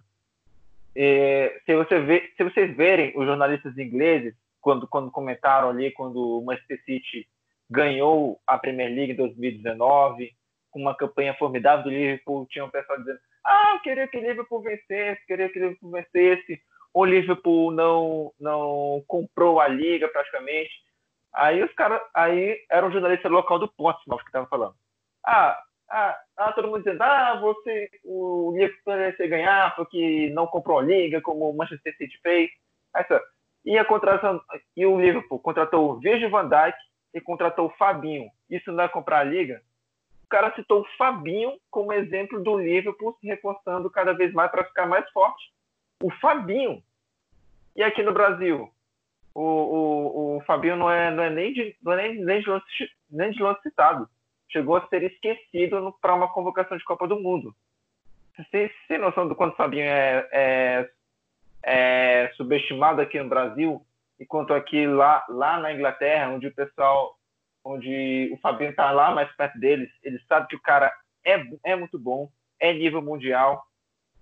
O, Fabinho foi citado como exemplo do Liverpool tentando comprar a liga. E aí? É, Fabinho é world class, mano. Fabinho é demais. É world class, mas eu não, não sinto que ele no Brasil é visto assim. Então, valorize mais o, o, o, o pessoal que está na seleção aqui. O Alisson, Fabinho, Roberto Firmino. Ah, sobre o Hinaldo, um, é só um comentário breve, um cara que também mostrou, mostrou muito serviço do, durante a passagem pelo Liverpool, mas quero mais enfatizar o Fabinho, que ele precisa ser mais valorizado pelos seus conterrâneos. É isso. Acho que o problema do Fabinho e do Firmino é que eles não têm um advogado de torcida aqui no Brasil, né? É, Fabinho e Firmino jogaram muito pouco tempo aqui no Brasil e eles não têm um advogado de massa, né? De uma torcida grande para falar que os caras realmente são bons. E a gente precisa acompanhar, né? Muito eles lá na Europa para provar que os caras são bons. E eles nem precisam se mostrar para o Brasil que são bons, é só jogar a bola que eles jogam lá que eles são realmente excelentes jogadores. Ah, mas para o Brasil, para ser bom, principalmente para a imprensa aqui, não a imprensa especializada, por exemplo, quem cobre ESPN, quem cobre agora a Fox Sports, enfim, a Esporte Interativo, eles têm a visão dos jogadores mais que estão fazendo sucesso na Europa. Aí chega a imprensa, assim, principalmente ali do Globosat, é, tem alguns que entendem bastante de futebol europeu, mas aí tu pega um comentário, como a gente falou antes na parte do Robertson, um inglesinho, sendo que o cara não é nem inglês, então tu vê que a manipulação é difícil. Mas eu só queria depois eu vou depois eu me lembre em falar de capitão. Depois do término, que eu vou repetir e formular uma pergunta que eu já fiz em alguns podcasts. E agora, meu querido Calomé, é você como fale desse trio aí do. Colomé, desculpa, fale sobre esse trio do meio-campo do Liverpool. Então, é, na verdade, eu acho que vale a vale mais falar do, de todos os meio-campos que jogaram, né? E nessa soma mesmo, vamos, vamos combinar que ah, os, os meio-campos que vocês falaram mesmo antes é Vainaldo, Henderson, e o Fabinho foram os que, os que mais jogaram mesmo. Não, não tem dúvida disso. O, o, o Chamberlain teve 13 partidas como titular, mas ele jogou mais no total. Jogou 23 e o Fabinho jogou 22, mas o Fabinho foi titular 17 vezes. Então vamos colocar o Fabinho nesse, nesse trio mesmo. Henderson, critiquei muito. Desde que chegou, nunca gostei dele. Vou admitir que só me dobrei, dobrei a espinha na, na temporada passada, quando ele levantou a Champions. É, houve muito, muito que a galera falou de ele substituir o Gerrard e cuidar e fazer as mesmas coisas que ele fazia. E acontece que ele nunca, vai, nunca seria o novo Gerrard. O Jordan Henderson é meio-campo, operário, volante, box-to-box. O Gerrard foi quase um dos melhores do mundo. Chegou a jogar de centroavante, vestiu a nove da Inglaterra já em amistoso e eliminatória. Jogou como segundo atacante perto do Torres é um joga são jogadores diferentes, mas a liderança dos dois foi importante mesmo para o Liverpool por muito tempo. Então, acho que nesse papel a gente pode dizer que eles são equiparáveis, mas jogador por jogador, Steven Gerrard não, tem nem comparação, dispensa comentários. Vainaldo fez 29 jogos, que é excelente para um jogador que poderia ter lesão a qualquer momento. É, quem se lesionou bastante foi Chamberlain, o Keita parece que é de vidro, tem 11 jogos, mas 5 só como titular. Fabinho teve uma lesão recente e demorou um pouco a pegar o ritmo, mas pegou o ritmo, um ritmo melhor do que o ritmo que ele tinha começado quando chegou no clube. E eu acho que desses daí mesmo, para mim, o destaque vai acabar sendo para o Fabinho pela recuperação dele. Como ele tem crescido cada vez mais em momentos decisivos, fez gol contra o City, fez gol contra o Crystal Palace, é um jogador de contenção. Sempre achei que ele era lateral e sem improvisar no meio seria uma besteira, mas no Mônaco ele provou que ele pode jogar assim, foi campeão francês pelo Mônaco, assim. O Vainaldo é, é um jogador que eu achei que iria produzir mais ofensivamente, mas acho que nessa temporada se prestou a um papel de cobrir mais espaços, marcar mais, correr mais. É um jogador que dribla muito bem também, até mesmo sendo um box-to-box. -box. É, queria também destacar o Milner, que tem um aproveitamento quase impecável em pênaltis. É um cara muito engraçado no Instagram, é bizarramente engraçado seguir ele. Entra no, entra no segundo tempo mesmo e às vezes até resolve o jogo, faz uma contenção boa. Cara versátil, pode jogar lateral esquerdo, um dos mais velhos do elenco. E mesmo assim, o cara tá fininho, vai muito bem em todos os testes de, de, de preparação física. É, é um absurdo, é outro líder do elenco que fica mais, mais quieto, assim, não, não fala muito. Se eu não me engano, ele é o vice-capitão do time, só atrás do Anderson, que é o capitão. Então, Falando de todos esses meio-campos mesmo, o destaque vai para o Fabinho. Espera-se que o Keita se resolva nessa reta final, que vai precisar disso para saber se ele fica pro ano que vem. Se não der boa, provavelmente ele vai sair. Já temos saídas confirmadas do Lalana, parece que vai sair para o Leicester. E os outros jogadores ainda tendem a ficar por mais tempo no clube. Acho que o Milner até pode aposentar no, no Liverpool. Jordan Henderson já marcou a sua história. Uh, Ox Chamberlain teve uma, uma lesão séria em, na, no fim da temporada passada, então por isso nessa temporada já não jogou tanto. Mas também é um jogador muito interessante de se olhar para aí para frente. Destaque mesmo é o Fabinho, dos três que foram mais titulares: Fabinho, Vainaldo e Jordan Henderson. Show, show, show. Pois é, agora vamos falar da parte boa do livro. Por Tridente, os caras que chegam uma. Eles, eles têm a sede de fazer gols. É, tem um 9 que é 10, tem um 10 que é 10 e tem um 11 que é 11 mil, que é o trio de ferro, trio ternura, enfim, qualquer trio aí que vocês imaginar falar sobre esse trio de frente do Liverpool é muito bom, porque são muito bons. Eles se completam. Barão, o que, que você pode falar sobre o trio de frente do Liverpool? A única coisa que eu posso falar é gol. Faz muito gol. E foi o que você falou, se completa os três. Quando um tá mal, o outro tá bem, os outros dois estão bem.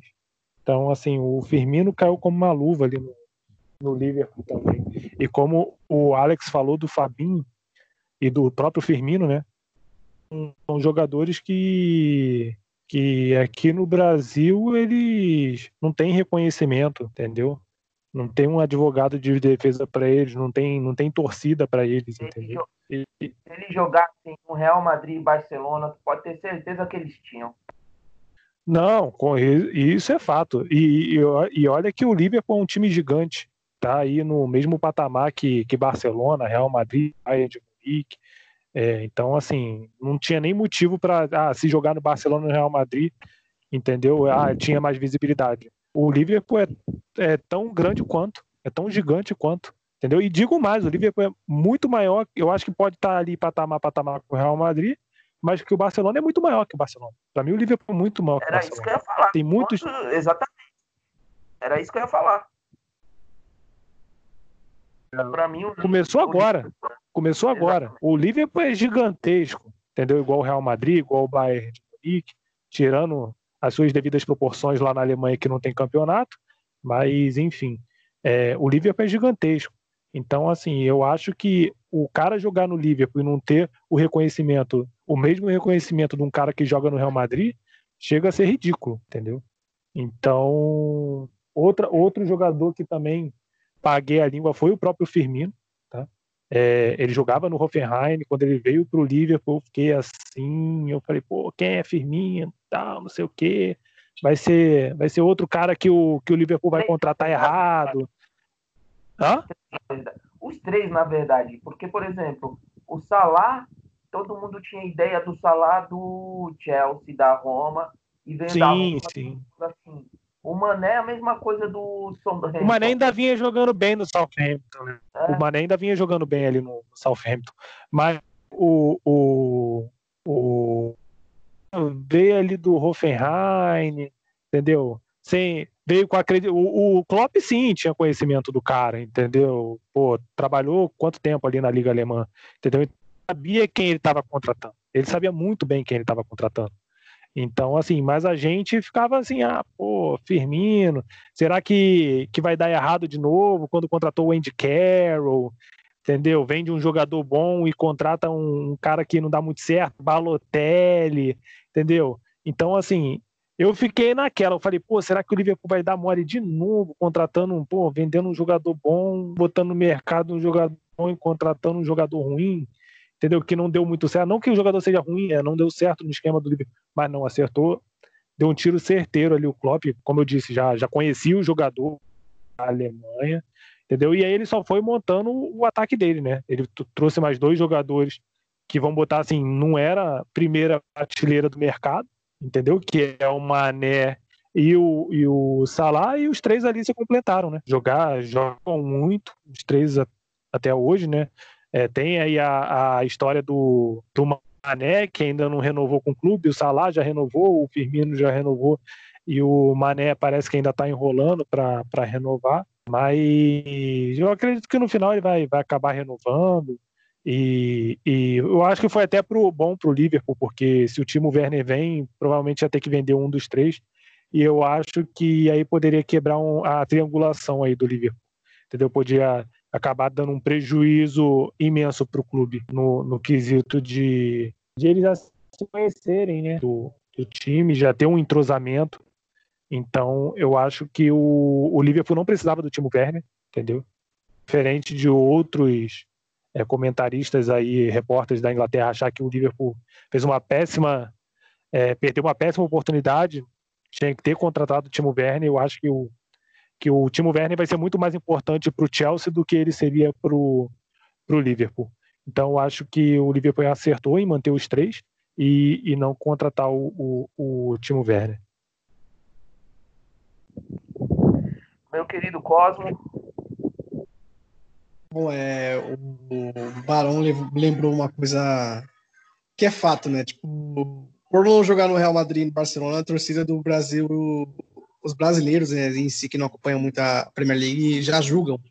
E isso me lembra uma fala do Mauro, do Mauro César. É, um tempo atrás, quando o Liverpool eliminou o Barcelona na Champions League daquela forma, de virada, é, tinha o Coutinho do outro lado, que era um personagem é, à parte daquela partida, e o Luiz Soares, que saíram do Liverpool para Barcelona, né, falando né, que queria ganhar títulos, que queria jogar no clube maior, só que muitas dessas pessoas que acompanham, né, tipo, mais por televisão, né, TV Globo, enfim, Band, que exaltam, né, Real Madrid e Barcelona, né, eu entendo por quê, né, porque tem vários jogadores brasileiros com muito sucesso para essas equipes, e se o, o, por eles não ter jogado, né, no, não estar tá nesses clubes, é, é, a gente entende porque eles são julgados, né, Fabinho, Firmino, enfim, muitos jogadores é, brasileiros que passaram pela Inglaterra que não tem tanta popularidade aqui no Brasil. E, enfim, o, o próprio Soares e o Coutinho, é, não vou dizer que eles erraram sair do Liverpool, né? eles escolheram sair do Liverpool, só que eu acho que eles erraram nessa parte. Ah, a gente quer um clube maior. Você já estava no clube grande. Barcelona não é maior que o Liverpool. É, Barcelona, as pessoas têm que perceber que é um fenômeno recente né, no futebol. Né? A gente fala que é da era Ronaldinho Gaúcho para cá, e é exatamente isso era o Ronaldinho Gaúcho para cá. Claro que teve história e grandes jogadores que passaram por lá, Cruyff, é, o próprio Maradona, Rivaldo, Ronaldo Fenômeno, enfim. Só que não quer dizer que só por ter esses grandes jogadores não quer dizer que o Barcelona é maior que o Liverpool. Não é. Já se mostrou no passado recente que não é. Então acho que as pessoas têm que parar de com essa bobagem de ah, tem que ser, para ser bom, tem que jogar no Real Madrid Barcelona, ou sei lá, no Milan, na, no Juventus, enfim. Não existe mais isso, né? Acho que as pessoas têm que parar com essa mania e ver que. É, Firmino, só, só um minuto. O Firmino é, é um dos grandes atacantes do mundo, é um 9 que joga de 10. Claro que quando chegou no Liverpool veio cercado de interrogações, porque como o próprio Barão já falou, é. Eu também não, não duvidava, eu, eu também duvidava um pouco do Firmino. É, pagou um pouco caro na época, né? 29 milhões de libras, se não me engano, 29 milhões de euros. Mas deu muito certo, né? O casamento dele, Klopp, casamento dele, Salah e Mané, um complementa o outro e é o sucesso que é, né? Que acaba sendo um trio avassalador para para os adversários e a gente só tem a agradecer para acompanhar esse trio que vai ficar marcado, já está marcado na história do Liverpool. É, Salah, né? Primeira temporada que chegou, já marcou 32 gols, quebrando um, grande recorde do, no clube, na, na história da Premier League também. O jogador com a maior artilharia de todos os tempos da história da Premier League. Salah na sua primeira temporada. É, duas vezes na chuteira de ouro, a segunda vez dividiu essa chuteira com o Mané que a cada temporada evolui demais. É, sua renovação. O Aubameyang também, não esquece não. O Aubameyang é. também. Não esquece do meu artilheiro, não. com ele também. Gente, desculpa, é que os car... a minha prima chegou aqui em casa e os cachorros estão estranhando um pouco ela. Então, os latidos são por isso. É... Pega, Enfim. pega, pega. O Mané, né, a renovação já está encaminhada, né, já está se acertando aos poucos com a diretoria do Liverpool para essa renovação sair. Eu acho que o título da Premier League vai ajudar cada vez mais. Só que também, né, se o empresário do Mané for um pouco ganancioso, ele vai falar assim, ah, ganhou a Premier League, então acho que merece, dá para dar um aumentinho ali. Mas, cara, paga. Paga. É, jogadores, esses jogadores de frente especificamente, né, Roberto Firmino, Man- Mané e Salah, é, é claro, né, tipo, não é que eles são os melhores do time, mas eles fazem o Liverpool ser muito especial. E por mais que eles, no jogo mais importante da história do Liverpool recentemente, que foi contra o Barcelona, Salah e Firmino não tá, não tá em campo, isso não, não diminui a qualidade do time ou de outros atacantes reserva, de jogadores reservas, enfim. Mas é óbvio que eles ali têm uma responsabilidade, dizer que maior, né, do que o restante do time, porque eles têm que definir o jogo, eles que têm que mostrar que o Liverpool vai chegar em campo e vai vencer um jogo porque eles estão lá para marcar seus gols. Pois é, tadinho do Coutinho, viu? Mas diferente do Coutinho e o Soares, que foi mencionado, o Soares ainda ganhou títulos no nosso querido Barcelona. Mas, enfim, Alex, e você, a importância do, Bar do Barcelona, dos três no título do Liverpool? Cortou o Guto. a- importância dos três no título do Liverpool, né? A gente tá esmiço- esmiuçando bem aqui. E eu falei, né, que diferente do o Soares, pelo menos quando foi pro Barcelona, ainda ganhou, fez o trio de o MSN, mas já o do Coutinho foi foi doído, né, mano? Porque o Liverpool tava em reconstrução e todo mundo sabia que ia dar certo. Era só questão de tempo. Pois é, tipo. Tipo. Acho que o Coutinho não enxergou o potencial do Liverpool, achou que os tabus pesariam até demais. Mas tabus existem justamente para serem quebrados, Guto. Existem para serem quebrados. Aí o Coutinho foi lá junto com o Barcelona, achou que eles já estavam com toda essa corda. Só que, como vocês devem saber, nos bastidores do Barcelona não está também essa, essa, essa Coca-Cola toda. Já tem o, o- as polêmicas lá com. Os nomes até me confundo, se é, se é com, com o Bartomeu, as polêmicas do presidente, é, enfim, essas coisas lá que acabam influen- que, que acontecem dentro do clube que acabam influenciando influenciando em campo. E o Coutinho foi para o Barcelona justamente nessa hora e deu tão certo que ele está emprestado para o Bayern de Munique. Então, é tipo, é, é tipo ele, é, na minha visão, ele era, ele era sim uma parte essencial desse, desse processo de reconstrução do Liverpool. E mas quando ele saiu, o Klopp já, já sabia o que, que tinha que fazer, já sabia com quem ele podia contar e deu no que deu. O Liverpool está conquistando tudo e o Coutinho só no celular, só vendo os caras conquistarem tudo, justamente na temporada que ele decidiu que queria sair para ganhar mais títulos.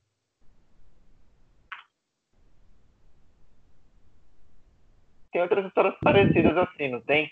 Pelo, pelo futebol afora. É, deve de ter, né? Sempre tem, mas essa do Coutinho foi doída, né? E o ano que ele saiu do Liverpool, o... foi finalista, né? Perdeu pro Real Madrid. Ali já dava para ver que seria uma decepção essa saída dele. Mas, meu querido Colomé, Colomé, Colomé, Comolé, e, e você, o que, que tem de falar sobre esse trio maravilhoso? O meu comentário vai mais no, no sentido de como eles são encaixados, como eles se entendem, é, trazer, trazer um pouco do lado do lado numérico também para dar uma esmiuçada. Por exemplo, Roberto Firmino hoje é o artilheiro brasileiro do Liverpool, já ultrapassou o finado Felipe Coutinho. Só não ultrapassou em números o Lucas Leiva. O Lucas Leiva tem 345 jogos, Firmino 237. E é curioso também notar que dentro do, do trio de ataque, quem tem mais jogos é quem tem menos gols. Firmino tem 237 jogos, 77 gols. O Mané tem 163 jogos, 78 gols. E o Salah tem incríveis 145 jogos e 92 gols. Está a 8 gols de 100 gols pelo Liverpool. E é uma marca realmente bem, bem expressiva. Poucos jogadores conseguem esse tipo de marca. O, o Salah foi uma contratação muito boa e também foi cara na época, mas não foi muita gente que botou fé nisso. Eu, eu mesmo lembro que quando vi que a gente contratou o Salah, a imagem que eu tinha ainda era do flop dele do Chelsea. Graças a Deus eu estava, eu estava errado e acho que outros tantos jogadores, outras tantas pessoas estavam erradas. Falar... Diga. Eu posso te falar um negócio ainda mais? Injustamente, injustamente, o Salah, ele foi o melhor jogador do mundo da temporada que o Modric foi considerado o melhor do mundo, diga-se de passagem. Hum, entendi. É uma opinião, uma opinião não é incomum. Já, já ouvi outras pessoas dizerem isso. Eu, eu não lembro muito bem da temporada 2018. Eu gostaria de rever ela algum dia para para tirar essa conclusão. Mas o Salah esteve definitivamente entre os melhores. Eu, isso a gente não, não tem como discordar. É, o Mané, eu acho que ele é o mais completo dos três, porque ele faz tudo bem com, com todas as extremidades do corpo necessárias para jogar futebol. Cabeceia bem, chuta bem com as duas pernas, se movimenta bem, sabe quando dá os dribles, tem passada larga, é um jogador veloz. Pode jogar tanto na ponta esquerda quanto na ponta direita, falso 9, centroavante. É um cara completo, na minha visão. O Salah pode jogar também como centroavante, mas joga mais pela direita para finalizar de pé trocado, porque ele é canhoto, né? E o pé direito a gente vivia criticando o pessoal do outro podcast, do Infelizmente FC, a gente criticava muito. É, o Salah não tem pé direito, nem para subir no ônibus, isso e aquilo. Não deu cinco minutos ele me deu aquela assistência para o gol do Mané, do 4 a 0 contra o Crystal Palace. E o Firmino recebe um, uma análise assim muito injusta aqui no Brasil, porque ele é um centroavante completo, mas ele joga no Liverpool um pouco mais como 10, ele recua bastante para ajudar o meio-campo. Ele faz a ligação, ele faz muito bem essa ligação, ele chuta bem, dá assistência, se desloca bem, se posiciona muito bem. Ele não é um exímio cabeceador, mas ele se posiciona tão bem que torna as cabeçadas dele teoricamente mais precisas. E aí às vezes a gente tem que ouvir algum comentarista falar que, por exemplo, o Jô é melhor. Infelizmente é um, um comentário um pouco, que carece um pouco de lógica. Se você quiser comparar o Firmino com o Gabriel Jesus, comparar com o Richarlison, é, até o próprio Matheus que está se subindo agora bastante, mas aí jogando pelos lados. São jogadores que não só porque estão na Europa estão jogando bem, mas eles já vêm jogando bem. Eles já estão num cenário diferente, são jovens, estão evoluindo, podem ir jogar em outros lugares e o, o Jô é um bom centroavante, mas já passou o tempo dele, pode volta para o Brasil, tanto que voltou esse novo Corinthians e está no processo mais de declínio da carreira, não, não é um fora de série a ponto de, de merecer algum tipo de comparação nesse momento.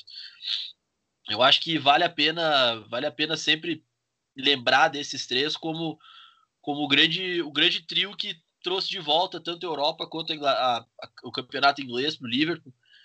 Os três se complementavam muito, os três se entendem muito bem o Firmino era muitas vezes o arco e flecha, Mané corria tanto quanto Salah, Salah dribla muito bem. Não tem, não tem muito o que comentar, assim. Acho que a temporada deles foi foi beira, beira, beira o perfeito, o perfeito para o clube, no caso, não, não a perfeição pique Messi ou Cristiano Ronaldo. E eles também foram os, os artilheiros da Premier League no clube.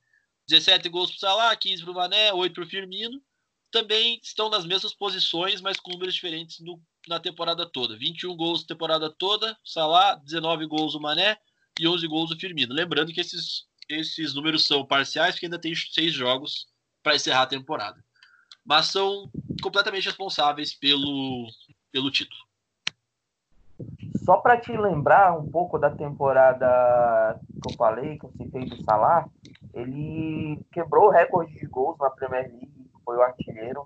Ele é o atual bi-artilheiro né, da PL. Ele foi o artilheiro da Champions, enfim. Foi incrível a temporada dele. E só não ganhou mesmo o melhor, na minha opinião, claro, porque o, o Liverpool não ganhou o título. E também eles queriam tirar de qualquer jeito o Cristiano Ronaldo e o Messi.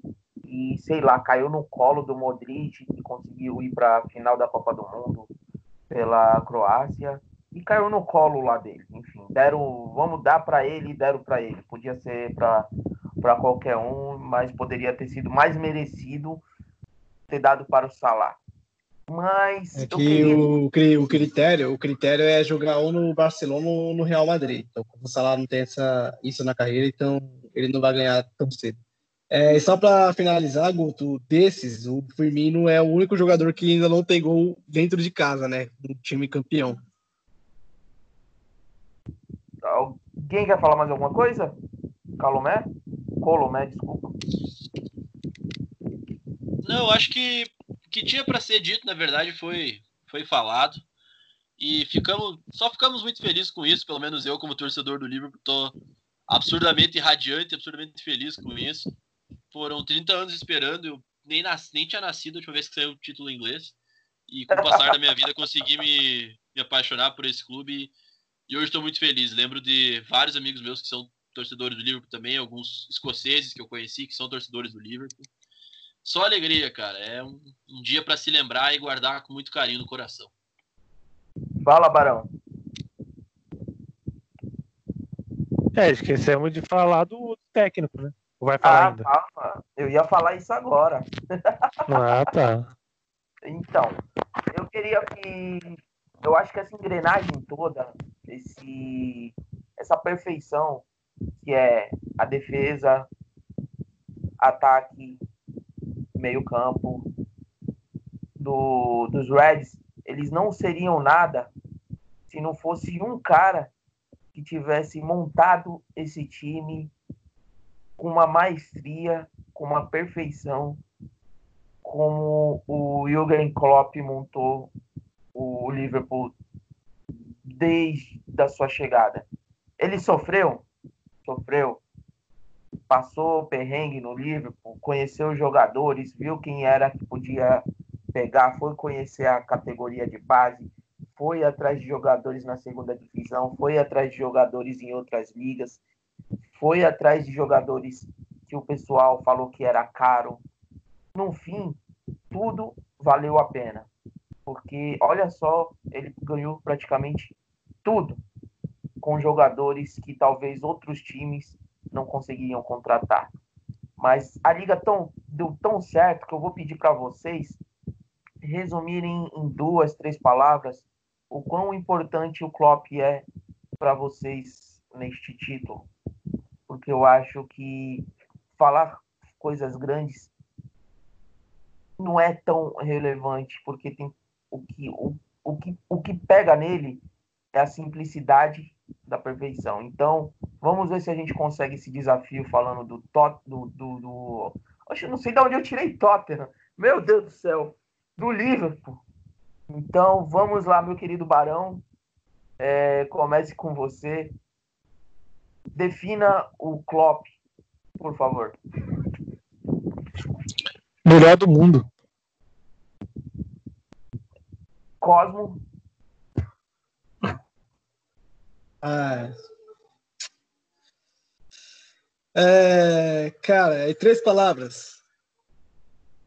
sim. Ah, perfeito, inteligente e, e companheiro, né? Alex, Visionário, tático e, e competente. Colomé, Eu iria com inteligente, imprescindível e para não perder também a, o jogo de cintura irreverente, porque esse cara é muito engraçado. É, por vezes o Klopp se, se, se manifesta e mostra que ele é gente como a gente. Isso é muito bom. É isso aí, meu querido pessoal do The Pub BBI. Tá cada um aqui reunido com a cerveja na mão, comemorando o título dos Reds. Esse foi um podcast especial para falar da temporada do Liverpool, do incrível título do Liverpool merecido. Foi árduo, foi difícil. Foram 1.988 pontos, foram cinco vice-campeonatos, mas enfim, os Reds conseguiram vencer a Premier League. Agradeço a todos por terem participado do podcast e, enfim, logo logo estaremos de volta para falar sobre as ligas inferiores, para falarmos da Premier League. Enfim, gente, muito obrigado, tenham uma boa noite, fiquem com Deus e aquele famoso tchau, tchau, né, gente? Abraço! Um abraço! Abraço! Valeu, galera, abraço!